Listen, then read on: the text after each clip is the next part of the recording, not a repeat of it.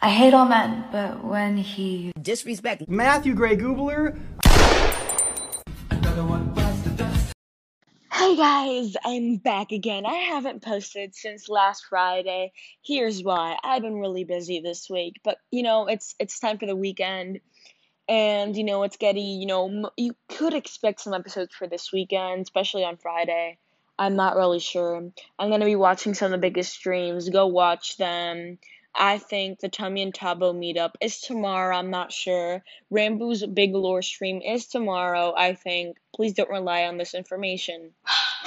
Shut up! Shut up! Oh my god. I'm sorry.